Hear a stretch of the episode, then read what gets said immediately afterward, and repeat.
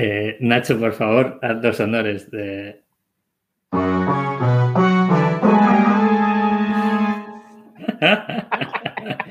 esto, tío, es que esto. No lo puedo empezamos así la temporada, Pepe. Sí, que, que sí, sí. empezar la temporada, tío. Temporada 3. Tenemos intro, público. Tenemos intro. Os habéis, os habéis ahorrado mi grito. Claro, estamos mucho más cerca de Ibai que, que de cualquier otro eh, formato de entretenimiento. Mucho más cerca. Totalmente. Muchísimo más. Estamos a puntito ya. Explicamos qué acaba de pasar. Nacho, ¿qué, qué acaba de pasar? Bueno, tenemos a Nacho pues, Ormeño, eh, de Startup Store. Eh, Nacho, ¿qué has hecho? Lo, lo, primero, encantado, Pepe Víctor, por, por tenernos aquí y eh, compartir esta ratilla con vosotros. Pues nada, que preparándome la entrevista, eh, siempre me gusta escuchar los podcasts anteriores y, y, joder, la verdad es que una vez que empiezas a escuchar un capítulo, otro capítulo, otro capítulo, Pepe, tío, al final, o sea, es que te taladra. Pam, pam, pam. pam, sí, pam. Sí. sí, además desafina al final, tío.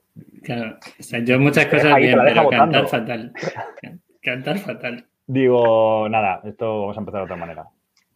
Te lo agradecemos. Eh, no sé si lo usaremos otra vez, pero por lo menos en esta tercera temporada abrimos con la intro de Nacho. Eh, ese es el plan. ¿Quién más está en la sala? Los que nos estén viendo en YouTube, esto ya se graba en YouTube y se graba en alta calidad. Vamos dando un paso más eh, cada programa, así que eh, estamos todos guapísimos. Rodado, estás apeinado. Rodado, ¿cómo estás? Estoy bien, estoy bien. Eh, pues la verdad que estoy bien. Es un poco raro porque eh, estamos en Madrid ya como que no hace frío, que sí, que sales, hace calor, pero bajas al perro y te quedas helado. Entonces me he metido aquí una esquinita y estoy un poco helado, pero da igual. Nadie le importa eso. A tu madre, a lo mejor, si le Insisto que esto es más parecido a lo de Ibai. Es decir, Hijo mío, exacto, decir, tiene que ser más cerca de, de, de, Ibai que de, yo qué sé, que del podcast de Corti. No sé, claro. y por poner dos, por poner dos eh, límites, yo quiero que esta nueva temporada sea más cerca de Ibai que de cualquier otra cosa. Sí, o sea, ojalá traigamos a Ibai. Está, a mí me fliparía que nos contara sus cosas, pero hoy no hemos traído a Ibai. Hoy tenemos a Carlos y, y a Nacho. Y a Nacho. Eh, lío, Carlos, ¿no? ¿cómo estás tú? Porque Nacho nos ha hecho la intro, yo ya con eso he hecho su, su participación ya, ya ha sido estelar. Palabras. Pues yo la verdad es que estoy encantado porque normalmente a estas cosas solo invitan al CEO y joder, tengo la suerte de no ser el CEO y encima estar invitado, o sea, doble premio, es una maravilla. No la, verdad, sí. más. la verdad que sí. Te agradecemos que vengas porque, eh, bueno, el puesto es VP Deal Flow, que, que lo hemos preguntado antes, eh, ahí tenemos a Carlos, y Nacho es eh, CEO, para que la gente ponga en contexto, sobre todo si no nos pone cara alguno de los que estamos detrás de estas voces. ¿Y qué hemos eh, traído hoy? Eh, hoy os traemos una alternativa a levantar pasta. Y es una alternativa que creemos que tiene mucho sentido y que ya lo decimos abiertamente, eh, tiene incluso sentido para Minimalism.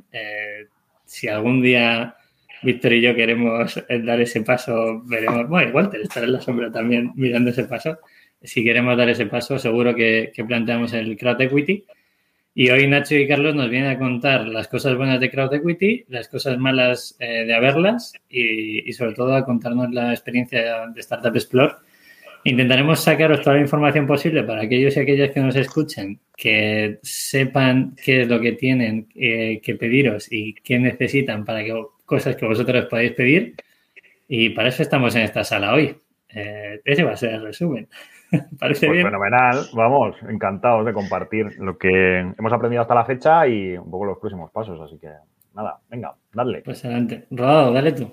Venga, a ver, eh, siempre empezamos el podcast con, con, dos cosas. Uno, tenéis un comodín. Si hacemos alguna pregunta relativamente incómoda, levantáis la mano y decís, oye, esto, esto es un tema que te has pasado, ¿vale? Y no contestáis.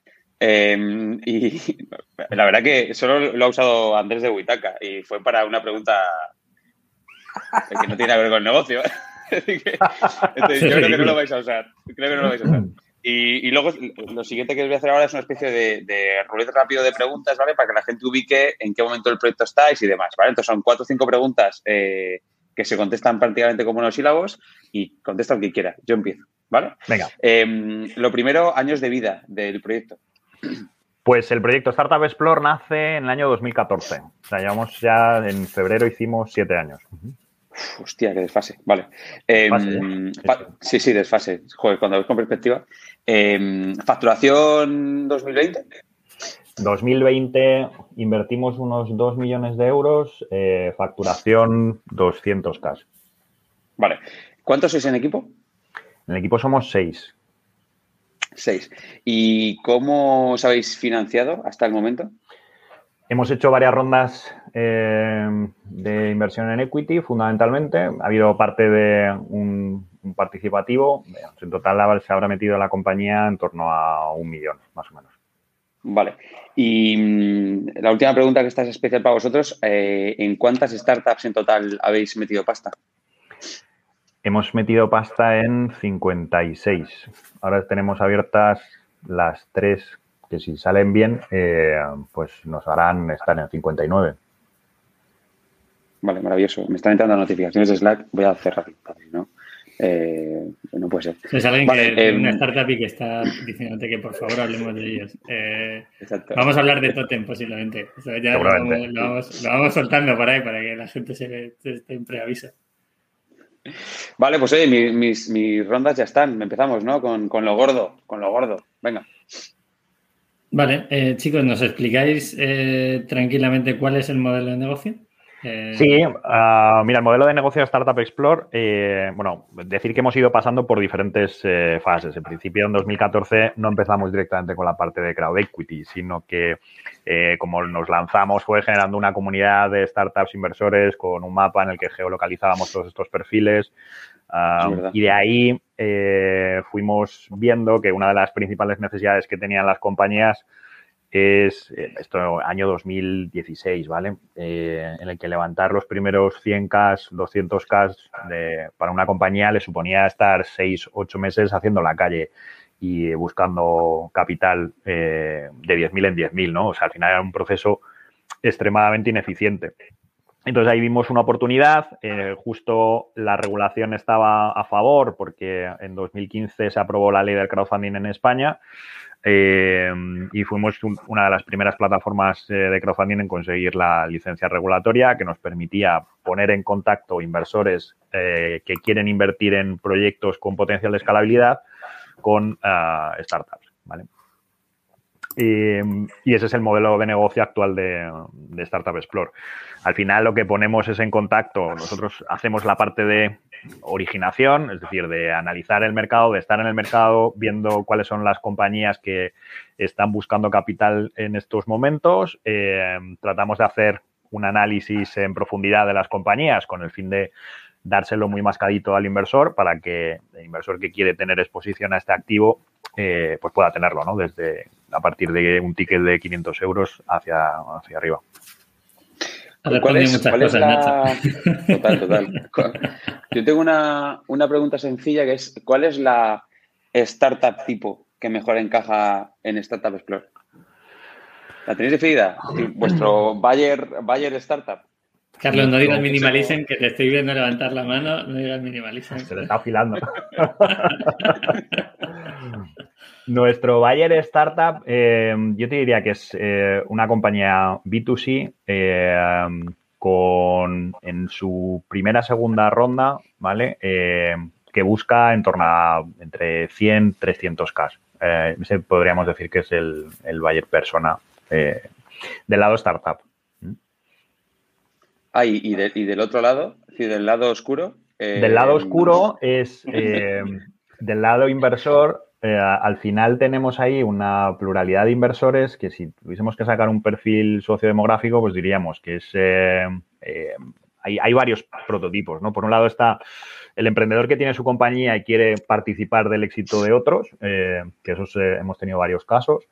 Luego está el profesional independiente que tiene exposición al sector Internet, eh, luego está el directivo de gran multinacional o de gran corporate eh, que le resuena el invertir en diferentes productos de inversión y uno de los que considera es la inversión en alternativos. Al final la inversión en startups engloba en la parte de inversión en alternativos. Aquí yo añadiría que, un aspecto distintivo de, de Startup Explore es que estos perfiles eh, forman parte de la comunidad. Es decir, lo que en Startup Explore es una comunidad que además tiene mm, varios años y, que ha juntado a estos perfiles que acaba de escribir Nacho, que son exactamente así, lo, que vengo a decir es que lo que no tenemos es tráfico. Tenemos una comunidad de con esos perfiles, no, no tráfico que pasa por aquí, ¿no? Dentro de que el inversor es promiscuo, pero, pero, pero los nuestros son bastante fieles dentro de todo, ¿no? Oye, Carlos, y, ya, que, ya que hablas del tema de comunidad, que yo sinceramente, personalmente es lo que, lo que más creo en comunidades, ya sea a nivel de marca, a nivel de proyecto, incluso a nivel de tecnología, porque se apalanca muchas veces en comunidades. Eh, ¿Cómo captáis eh, las primeras startups que metisteis? ¿Cómo creáis esa pequeña comunidad? Y luego también, ¿cómo eh, focalizáis en esa primera comunidad de inversores o potenciales inversores? ¿Cómo trabajáis esa parte? A ver, eh, cuando hablo de comunidad hablo sobre todo de la comunidad de inversión y esta históricamente existe gracias a eh, la antigüedad y el posicionamiento de la marca desde hace mucho tiempo. Es decir, es una comunidad que no es de ahora, sino que lleva muchos años con nosotros. De hecho, tenemos inversores que llevan con nosotros pues fácil más de cinco años, eh, eso no significa que inviertan en todas ni nada parecido, sino que están ahí y que de vez en cuando invierten. Con respecto a las startups, ocurre algo parecido, es decir, el porcentaje de inbound es muy grande, em, por, lo que digo, ¿no? porque Startup Explore pues, lleva, lleva mucho tiempo, es una marca establecida y eso ayuda mucho con respecto a que las startups acudan a nosotros directamente. Em, y luego sí, también hay una, una, prospección más, o un ataque, si quieres un ataque más directo, un outbound más, más agresivo por nuestra parte, pero eh, tampoco es directo del todo porque trabajamos mucho con el ecosistema. Eh, pensar que lo que nosotros hacemos al final eh, es acompañar en, las rondas. Entonces acompañamos con todo tipo de actores del mercado, con business angels, con aceleradoras. Entonces son varias las fuentes por las que nos llegan las oportunidades. ¿no? Y, y, es más, esa segunda parte que menciono no suele venir sola, sino que viene venir acompañada de un lead investor que necesita, que quiere complementar la ronda con, nosotros. Eh, ¿qué, es, qué es? me viene una pregunta que es, ¿qué es más difícil, captar startups o captar inversores? ¿no? Y, añadido a esto, ¿qué hacéis para captar cada uno? Es decir, eh, yo me imagino que captar startups de calidad es la leche de complicado. ¿no? Es decir, que te llegue un tótem, que es un pepinazo, eh, o que te llegue un minimalism, que es una, una locura, ¿no?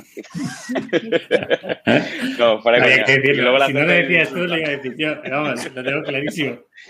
No, esa, esa es de coña. Eh, que, que, eh, llegue, que, que minimalism, que llegue minimalism ya lo sabes lo que cuesta porque sigo pescando. o sea, que esa ya, la, esa ya la sabes. Vale, vale. No, al final, y, la parte de inversión, de inversores también, perdón. Sí, eh, mira, lo que, eh, lo que más cuesta efectivamente es eh, sacar del mercado esas oportunidades de inversión en las que tú mismo pondrías tu capital a trabajar. Y yo creo que eso es clave para generar comunidad inversora y para atraer y alinear intereses entre lo que es la plataforma de inversión y la comunidad inversora y el proyecto. ¿no? Eh, al final nosotros estamos eh, analizando activamente entre 60 80 proyectos todos los meses y sacando más o menos el 1 o 2% de lo que nos llega. claro, el trabajo de filtrado es eh, súper bestia, ¿no? Y muchos emprendedores pues dicen, joder, pues que no entiendo por qué no. Bueno, pues al final es nosotros, uno de los puntos que hicimos en su momento, en 2018, fue sacar a qué juego jugábamos. Eh, si entras en Startup Explore hay un apartado que es eh, criterios de inversión eh, y ahí está cuál es nuestro juego. Es qué es lo que le pedimos a las compañías, cuáles son los modelos de negocio que nos creemos y en qué fases y qué tickets medios más o menos somos capaces de, ayudar a esas compañías a traccionar. por otro lado, al inversor, pues mira, al final, en el eh, comercializando producto financiero está tan prostituido y pervertido el mercado, ¿no? Que, al final el generar eh, marketing de performance para invertir en cualquier cosa que te pongan en YouTube o en cualquier cosa que te pongan eh, por, por, anuncios, creo que produce un efecto contrario, ¿no? Dices, al final la experiencia lo que nos dice es que la manera más eficiente de, generar comunidad inversora y que esa sea recurrente es lanzando producto. Lanzando producto es lanzando compañías eh, que merece la pena ser financiadas. esa es la mejor estrategia de crecimiento que hemos, que hemos visto.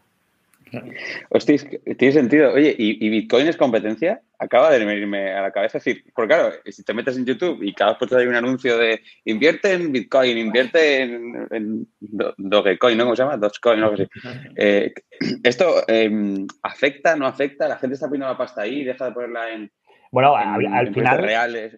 Eh, eh, ese, em, ese tipo de activo, eh, que hay mucha discusión ¿no? sobre si es realmente un activo de inversión o no, porque al final Bitcoin pues, puede ser una reserva de valor, pero aquello no genera flujos de caja como puede generar una compañía. pues lógicamente, por un lado, nos ha servido mucho para que la gente pierda el miedo a invertir utilizando plataformas online. Eso es innegable, porque al nivel de el, trabajo eh, que ha hecho Coinbase, por ejemplo, popularizando el acceso a la inversión desde tu móvil, pues eso es innegable, ¿no? Y eso juega, eh, eso nos genera un viento de cola de la leche. Eh, por otro lado, nosotros creemos que, es, que el activo no tiene nada que ver. al final, dentro del portfolio de inversión que tiene que tener un inversor, que tenga exposición a las criptomonedas o no, Ahí, lógicamente, depende de la tesis de cada uno y lo que, lo que quiera hacer con su portfolio pero nuestro activo es radicalmente distinto. Al final lo que estás invirtiendo es en economía productiva, en economía digital, eh, que pueda tener un potencial de escalabilidad eh, en el mercado. Claro. Claro, no, es, interesante, ¿no? Porque al final la gente tiene eh, X dinero para meter en, cosas diferentes, ¿no? Porque esto, el Bitcoin, es startup, yo creo que sigue estando en ese cajón de invierto en cosas diferentes. En, alternativos. Sí, sí, sí, sí, efectivamente, es inversión en alternativos. Al final tienes el inmobiliario, tienes la renta variable, tienes la renta fija y luego un porcentaje que no debería suponer más del 10% de cualquier cartera, eh, pues debería ir en productos de alto riesgo y alto potencial retorno. Eh, pues las startups, eh, la inversión en equity en startups va ahí, va encajada en ese, en ese segmento. Y, pensando en startup, a ver, eh, Pepe, si, te quieres preguntar algo, pregunta, que yo me pongo aquí, cojo el tren y, no veas tú, a qué lío. pensando, es decir, me pongo con, la gorra de, startup, decís antes que, normalmente utilizan mucho Startup Explorer para acompañar ¿no? una inversión. Eh, ¿Es recomendable que se llegue a Startup Explorer con algún ticket ya cerrado y que se meta a través de Startup Explore? Es decir, ¿cómo, o, es, recomendable llegar con las manos arriba, nunca has levantado una ronda, a ver qué pasa? Es decir, ¿qué consejo le daríais, le daríais al startupero para llegar a, Startup Explore y entender? a ver, como todas las rondas, al final nosotros somos un player más, ahora, ahora explicaré en qué somos diferentes, pero somos un player más eh, y lo que, lo que siempre animamos es que mover una ronda es mover varios platillos a la vez que estás gestionando porque nunca sabes quién te va a poner. Hasta que no se cuadran todas las piezas, todo es a lo mejor. A los inversores les cuesta mucho decir que sí, les cuesta mucho más decir que no, con lo cual nunca sabes dónde estás. Entonces, no es, un trabajo en paralelo, es decir, avanza con, y como nosotros te vamos a pedir que en torno al 30% de la ronda la consigas por tu cuenta Da igual en la fase en la que estés, da igual, si es la primera ronda como si es la, tercera. Em, lo que nosotros te vamos a ayudar es a completarla. A Nacho y a mí nos gusta mucho una frase que nos, creo que nos define bastante bien y es que nosotros somos un business angel que te puede poner medio millón. ¿Y esto por qué? Porque al final actuamos como inversor minorista en eh, rondas donde normalmente interviene capital semilla, business angels, ese es un poco el contexto y por lo tanto no puedes depender de nosotros, igual que no puedes depender de cualquiera de los otros que hay ahí fuera. Eh, lo que sí que es verdad es que es muy cómodo jugar con nosotros en una ronda, completarla con nosotros por esto que acabo de decir.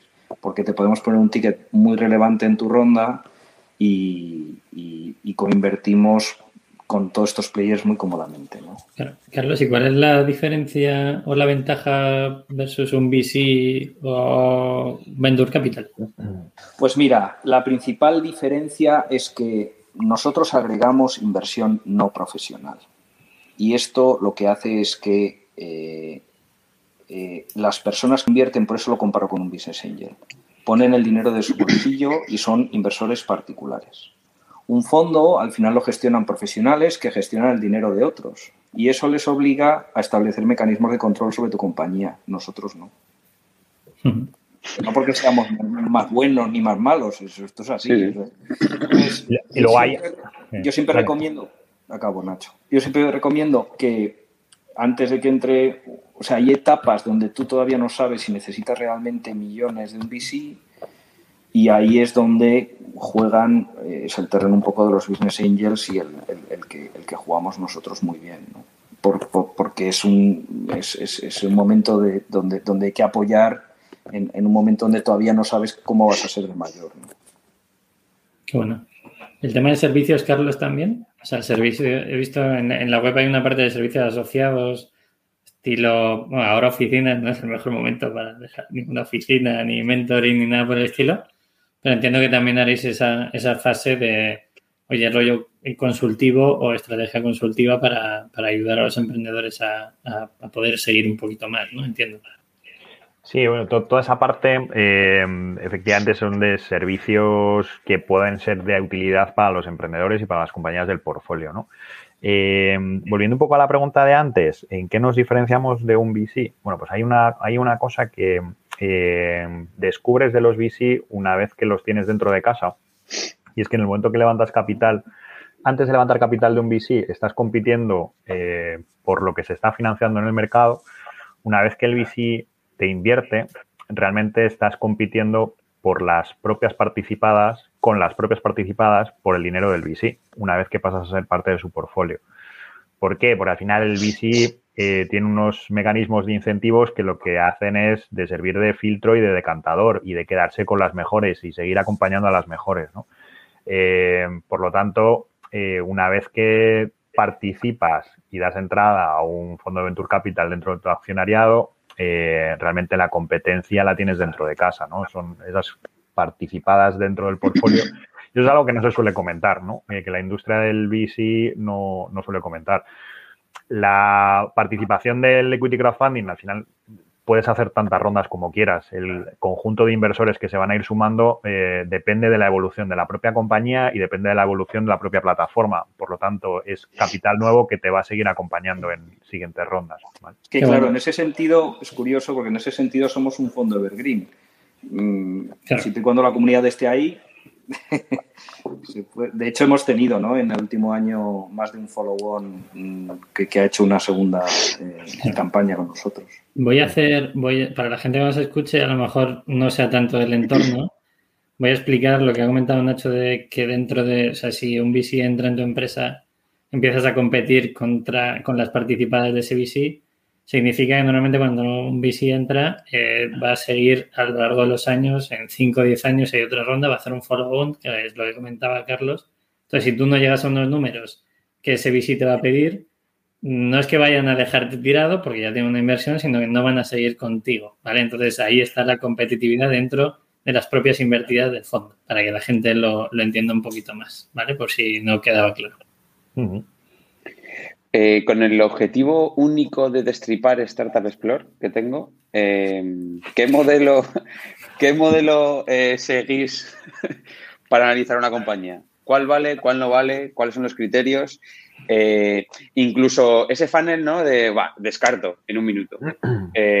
¿Y cuáles son en las que más dudáis? ¿Y cómo es todo ese proceso? a, mí a, mí es lo que más me flipa, ¿no? De vuestro modelo. El que llegue una startup yo qué sé, lo que sea, ¿no? Y, de repente vuestro feeling o el Excel que usáis, ¿qué, hacéis? Pues el proceso de toma de decisión es, eh, le hemos dado muchísimas vueltas ¿eh? Eh, y eso es algo que, seguimos incorporando feedback y seguimos incorporando input de lo que vamos aprendiendo y de lo que nos va diciendo el mercado y luego haciendo backtracking de las que no han funcionado porque no han funcionado. ¿no?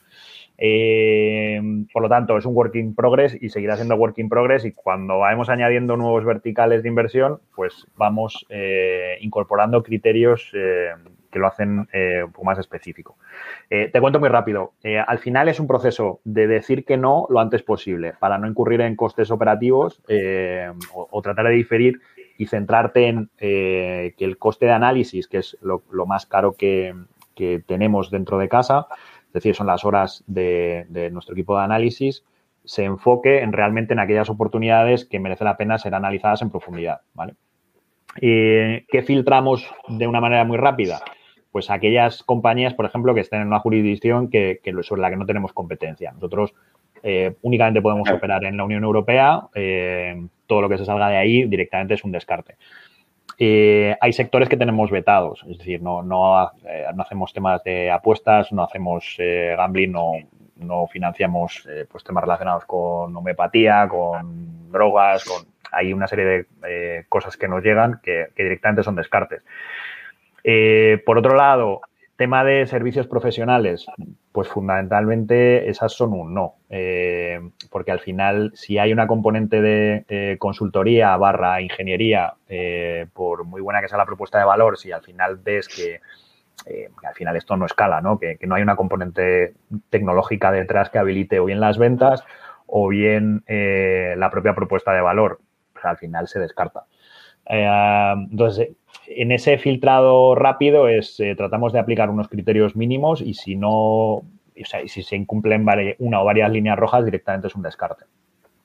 Luego, en siguientes fases, lo que hacemos es un análisis que es multivariante. Eh, analizamos el equipo, de dónde vienen, eh, qué es lo que han hecho anteriormente, analizamos la propuesta de valor, qué es lo que nos proponen hacer, para qué usan los fondos, luego temas concretos de la oportunidad de inversión que nos plantean, cuál es el importe, valoración, ah, qué es lo que ha conseguido la compañía hasta la fecha, métricas, ah, pactos de socios, vemos quiénes son los actores que hay dentro de, la compañía y con toda esa información eh, hacemos un análisis de producto también.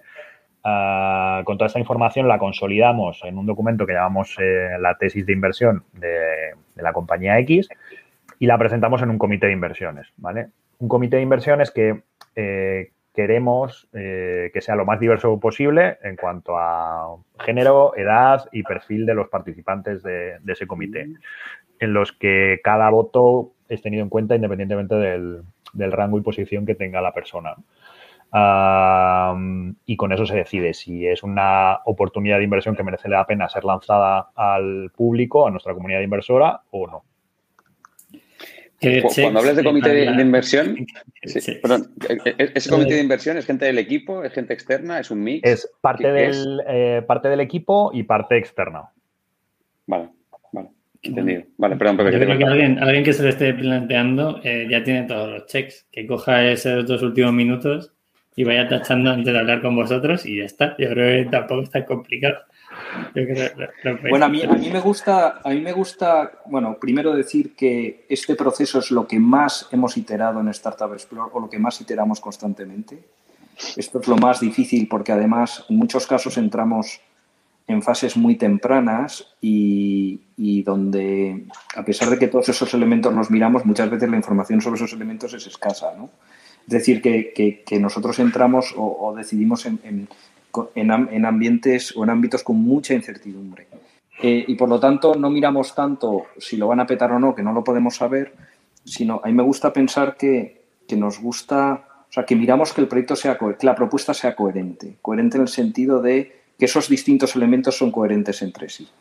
Eh, es decir, que lo que el equipo fundador pretende conseguir, la oportunidad de mercado que, presenta, el dinero que, que, cree que necesita, la valoración, todo eso tenga cierto sentido, ¿no? Eh, más allá de intentar ser muy listos y decir, no, estas son las que funcionarán y estas son las que no, eso no lo podemos hacer. Eh, y por eso, como ese ejercicio es bastante complicado, por eso estamos constantemente iterándolo, ¿no? Pero sí, entiendo que cada startup será un proceso casi manual, ¿no? Entiendo.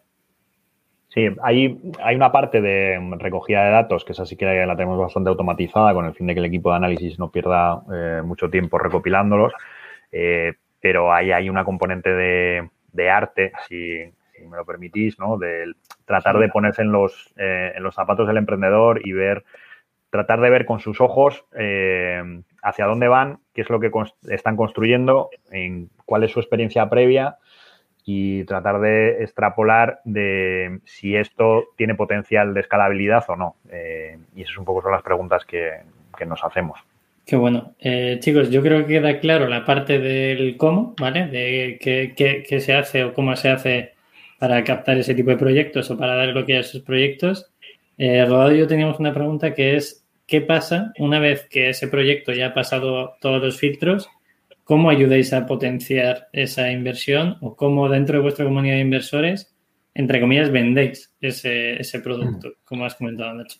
Bueno, eh, fíjate que lo que peor hacemos es la venta, ¿no? Porque em, realmente lo que, lo que comunicamos a nuestros inversores es eh, que existe esta oportunidad de mercado, lo anunciamos en nuestra eh, newsletter y a partir de ahí le damos enlace al data room en el que eh, con toda la información que hemos ido recopilando de la empresa la ponemos blanco sobre negro en un data room que siempre tiene la misma pinta, ¿no? Para que el inversor se sienta como en casa analizando diferentes compañías, pero con la información presentada de la misma manera. Eh, y no hacemos mucho más. O sea, no, somos, eh, al final uno cuando no ve las películas, ¿no? Se piensa esto como el, como el señor Lobo, ¿no? Que empiezas aquí a llamar por teléfono, tienes ahí un pool de gente llamando por teléfono, tratando de colocar papel como sea, pues nada más lejos. creo que si hacemos un buen trabajo de originación, hacemos un buen filtrado y generamos el mensaje en la comunidad inversora de que en todos los proyectos que lanzamos, Startup Explore se juega parte de su propio patrimonio. Eh, ya está, el que quiera invertir, que invierta. Entonces, nosotros anunciamos en la newsletter para inversores y a partir de ahí el que se quiera apuntar, se apunta. ¿Cuál es el tiempo? Sí, dale, dale. No, luego, lógicamente, seguimos haciendo eh, comunicaciones periódicas en función de eh, por redes sociales, eh, tratando de viralizar un poco que existe esa oportunidad de inversión para darla a conocer. Pero la decisión última al final siempre depende del, inversor.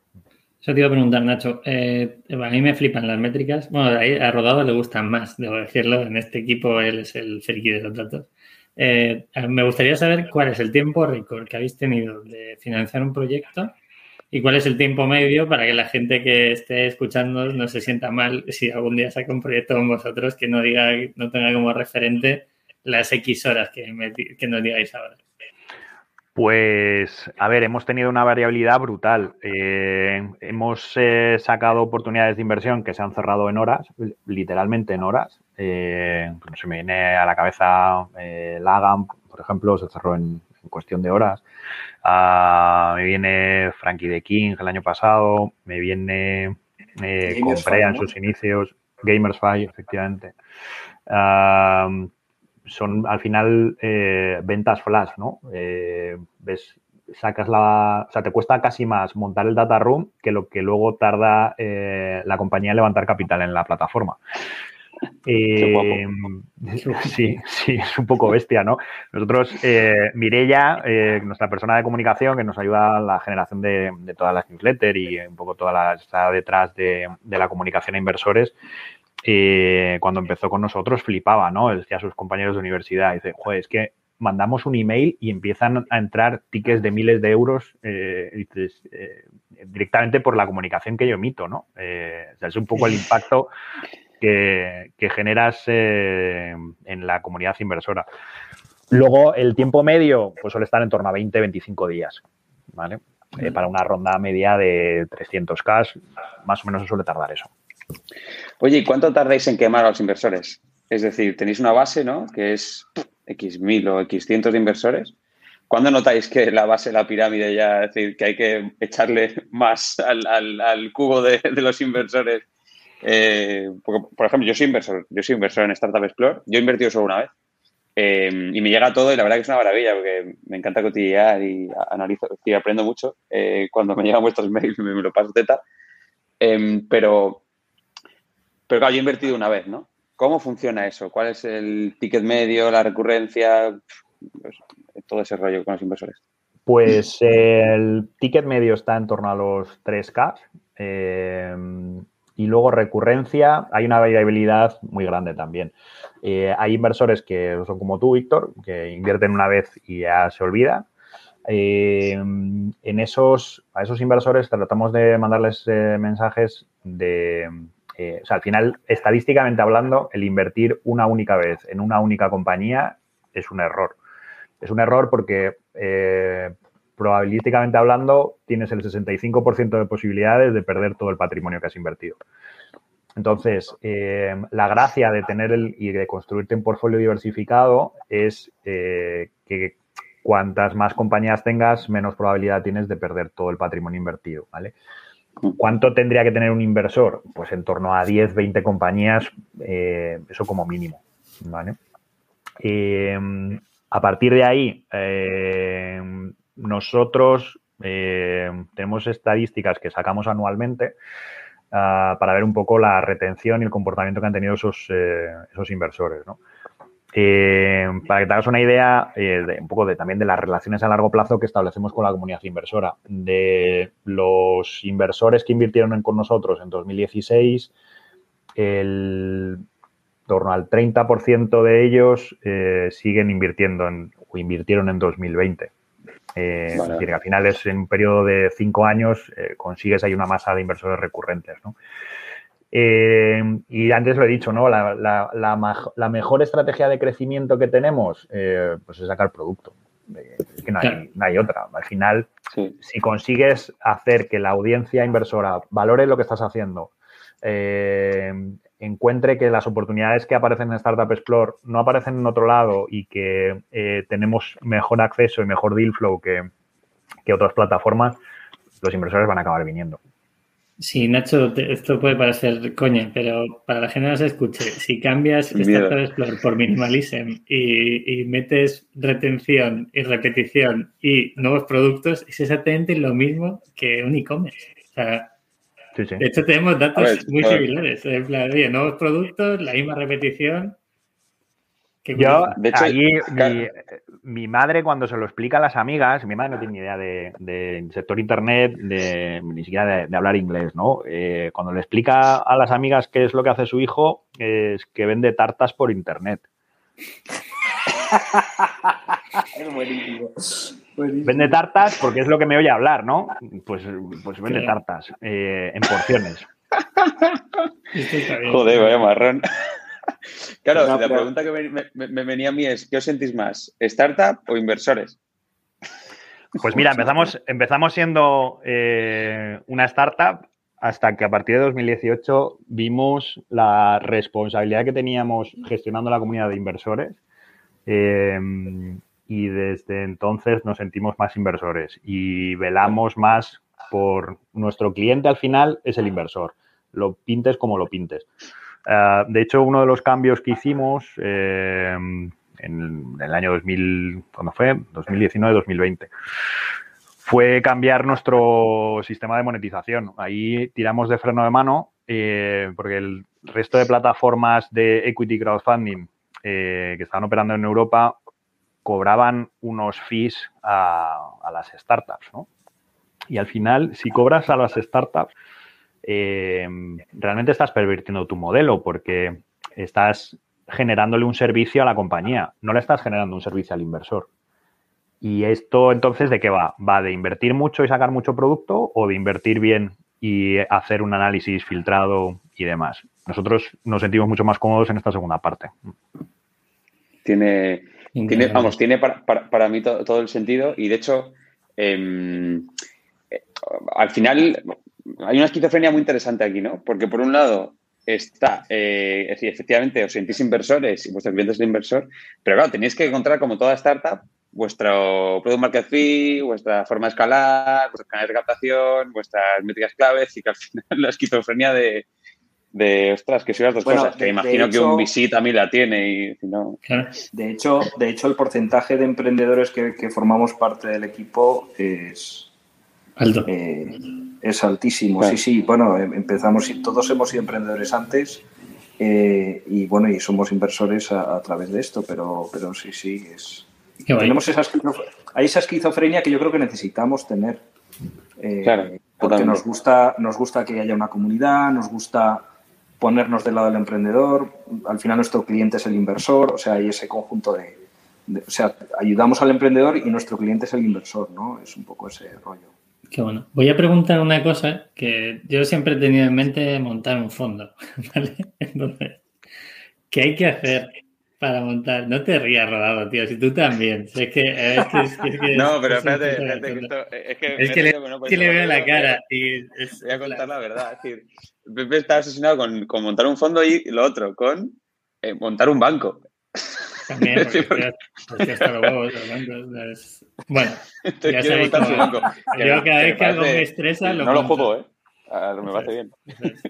Eh, bueno, la cuestión es que si alguien quiere montar, ya hablaremos de mí si hace falta un capítulo, no tengo problema, pero si alguien quiere montar Startup Explore, eh, ¿qué se necesita? Además de un track record desde 2014 eh, y una serie de, de, comunidad a nivel de inversores que yo creo que puede ser lo primero, ¿no? Entiendo que serán primero inversores y luego producto, que son eh, startups o emprendedores o emprendedoras, eh, ¿cómo, lo, ¿cómo se puede montar? Por si alguien no tiene en mente. Y sí, ahí eh, hay una ley en, en, España que es la 5-2015, que es la que regula el sector. ¿vale?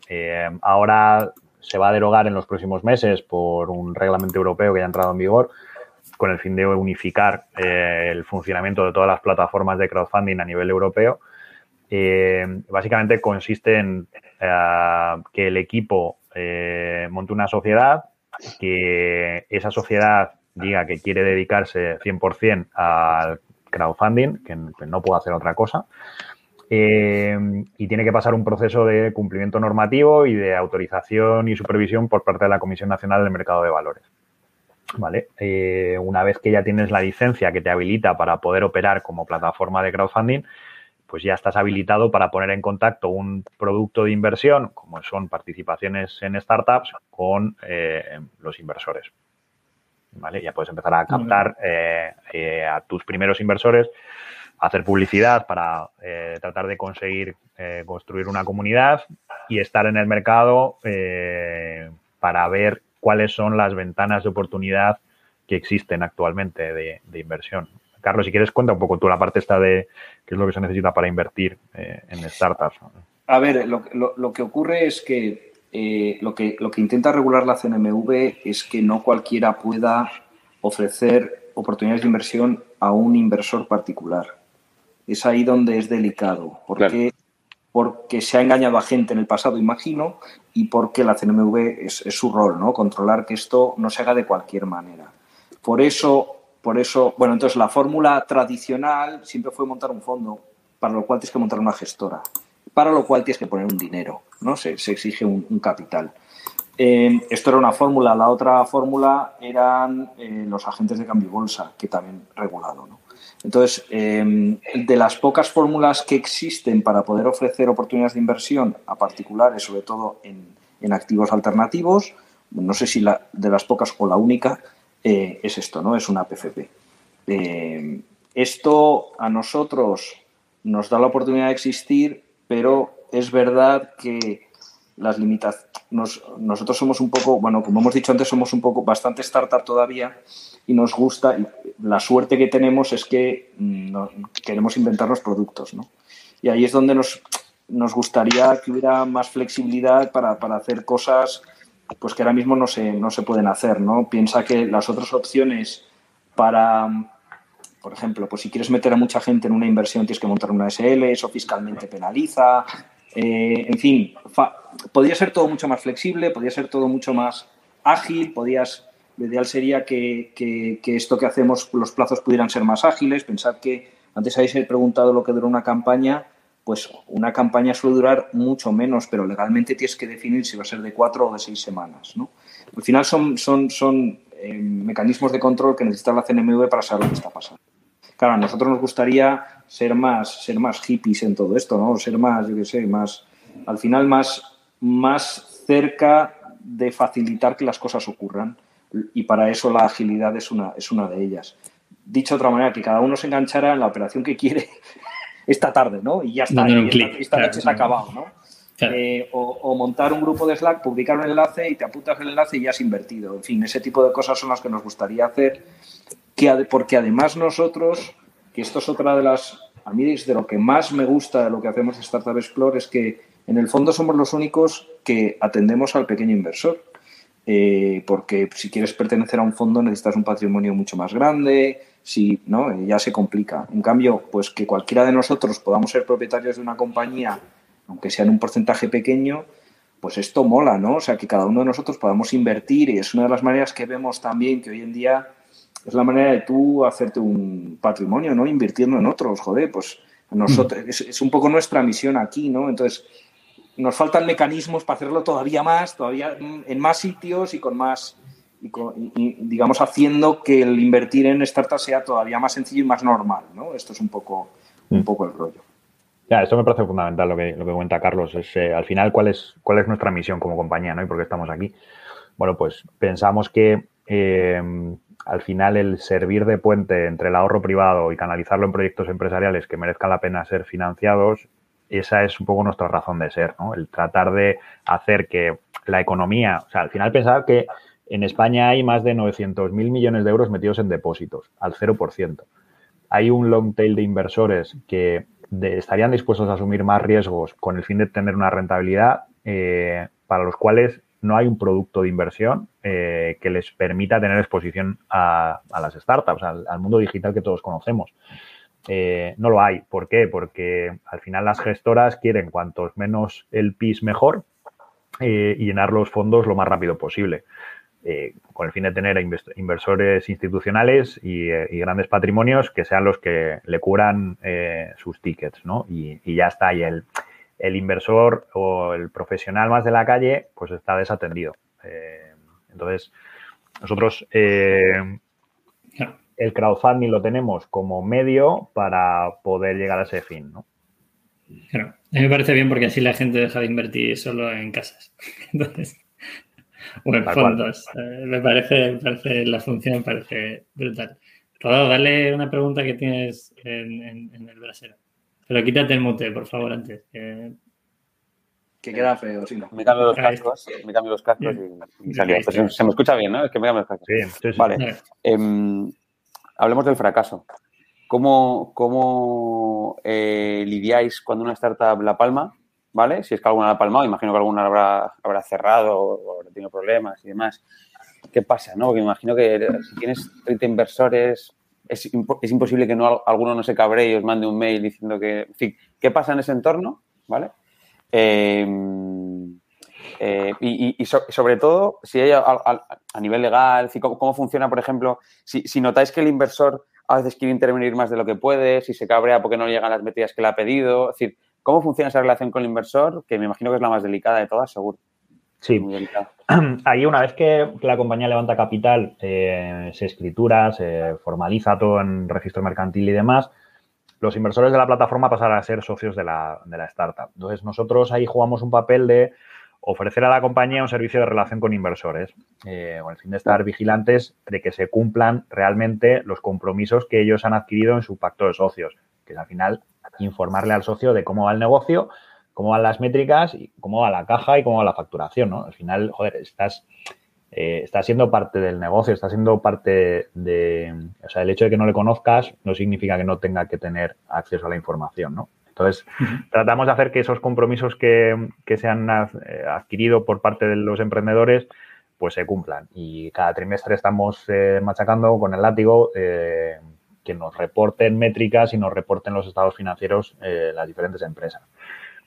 Y nuestra misión termina un poco ahí, porque no podemos, o sea, no podemos reportar por ellos, ¿no? Si ellos no quieren reportar, eh, eh, no reportan. Y una de las tendencias que vemos cuando una compañía las pasa mal es que a todo el mundo le gusta dar buenas noticias, pero a nadie le gusta dar malas noticias.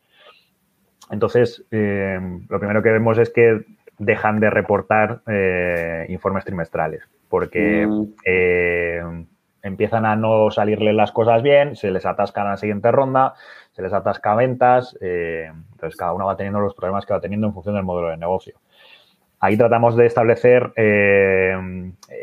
bueno, pues un poco más proactivamente eh, un servicio de portfolio, eh, gestión de portfolio y de ver, detectar qué es lo que está pasando en esa compañía, ¿no? Porque no está reportando, eh, qué es lo que necesita, cómo le podemos ayudar y cómo le podemos ayudar a desbloquear ese siguiente hito que se le está resistiendo. Pero por otro lado, también hacia la comunidad inversora, nuestro trabajo es gestionar las expectativas y hacerles firmar un documento que dice, puedes perder todo el capital que vas a invertir ahora entonces, eh, sé consciente de que te pueden diluir, eh, lo puedes perder ah, y es eh, potencialmente alto retorno, pero hay muchísimo riesgo en el, en el activo que estás invirtiendo, ¿no? ¿Cómo se lleva esto? Pues a ver, a nadie le gusta decir que la compañía va a entrar en concurso de acreedores y, y que va a cerrar. Nosotros, mira, por daros un poco estadísticas, eh, de las 56 invertidas que tenemos, 44 están vivas, 12 han cerrado hemos ido desde, o sea, al final la primera inversión que hicimos fue en 2015. eh, hemos ido conviviendo con ello. Porque es normal, al final, eh, dentro de las compañías, eh, o dentro del portfolio de los inversores, lo que te encuentras es que eh, las cosas buenas tardan en suceder, pero lo primero que te encuentras son compañías que, eh, que cierran porque, no han encontrado el product market fit, ¿no? Y, y al final eso te lleva, se te lleva por delante. Nacho, una duda. Eh, ¿Toda la gente que entre con, con, el crowd equity se sindican o qué, qué, figura se les otorga? Sí, ahí eh, ofrecemos dos, eh, dos, alternativas. Por un lado, eh, sindicación, que es al final aunar todos los derechos políticos que pueda tener la compañía, los inversores sobre la compañía en una única eh, entidad, un poco, digamos, eh, que agrupe a todos estos inversores, que lo llamamos el sindicato de inversión. Eh, o bien, si la compañía ya tiene una estructura de dar entrada a inversores minoritarios a través de una sociedad filial o un vehículo de inversión, etcétera, podemos utilizarlo para eh, levantar capital eh, mediante, esa, mediante esa figura. Vale, eso que la gente el... sepa que a nivel de, de, CEOs o de gente que esté levantando pasta, uno conlleva más trabajo que otro. ¿vale? Si sí. lo, digo, lo digo por los, las personas que nos pueden escuchar eh, no es lo mismo rendir cuentas hacia un grupo sindicado una persona y que esa persona se comunique con el resto de, personas que han invertido a eh, tener un contacto directo y un WhatsApp eh, cada X tiempo de alguien que ha metido 5.000 euritos. lo digo para que, que todo el mundo saque sus, sus, aprendizajes. De todas maneras, en nuestra experiencia, quizás por el, por cómo se ofrecen las oportunidades, por los importes, por las personas que invierten. Esto no, esto no genera una dinámica, la, dinámica habitual es que uno hace su inversión y espera noticias un día, no, no, no tiene la aspiración de enredar, de llamar al emprendedor y, puedes pensar que como entran muchos que algunos siempre hay. La verdad es que no, pero porque no está en el... Es como si tú compras... Eh, eh, acciones de determinada compañía y, y, aspiras a llamar al CEO a preguntarle por qué no ha comprado en Alemania no sé qué, no, no lo haces, ¿no? Pues es, claro. es en realidad la dinámica es la misma, ¿no? Y, y, el espíritu de la inversión es la misma. Bueno. Tengo la oportunidad de estar en determinada compañía, pero yo al final sé quién soy, cuál es mi lugar en, por el porcentaje que tengo y lo que invierto y no, no, da, no da lugar, ¿no? O sea que... Carlos, has dicho una cosa que me parece, no. me parece importante, que es ¿qué pasa si llega ese día? Eh, Hemos hablado del fracaso, que, hay que entenderlo, vamos a hablar del éxito. Eh, ¿Qué pasa si llega ese día y consigues, oye, una posible venta a otro grupo mayor de esa empresa?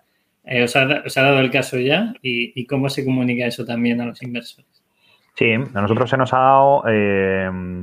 Ahora estamos gestionando la tercera desinversión. La primera fue un grupo de inversores que agrupamos para invertir en Novicap.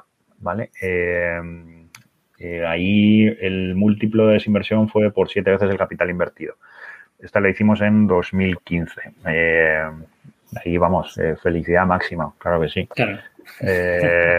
A, encantados de dar ese tipo de noticias, ¿no?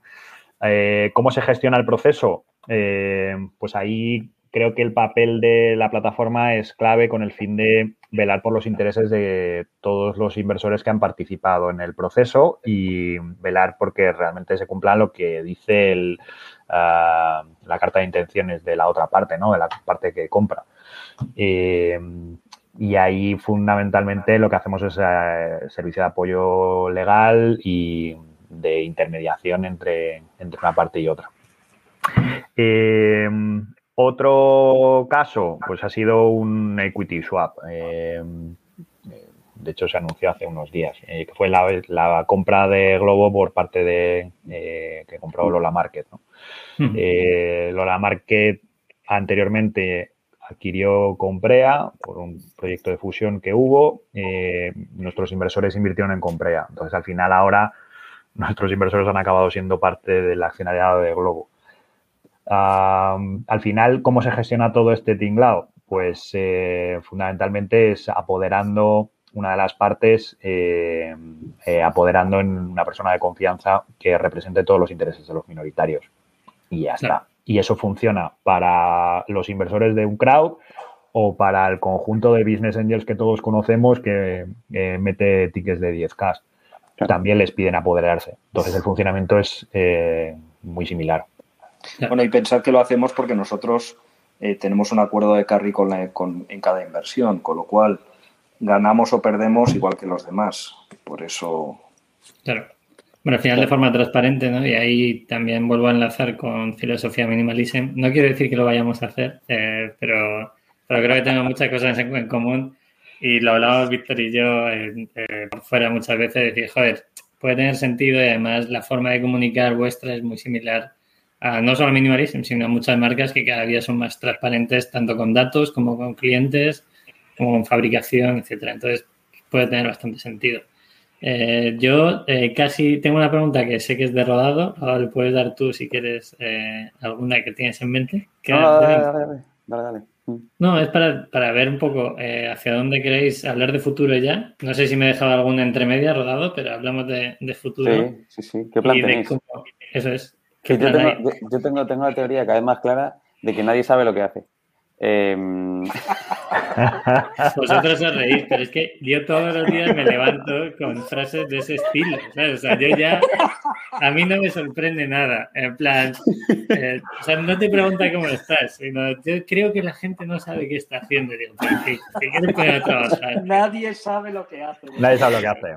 Tengo la teoría firme eh, y de todo clarísimo de que nadie sabe lo que hace. No, sino que, que, y, más los empresarios, ¿no? Que montamos cosas, castillos al aire muchas veces, que creemos, que intuimos, que da feeling, que luego hay certezas, ¿no?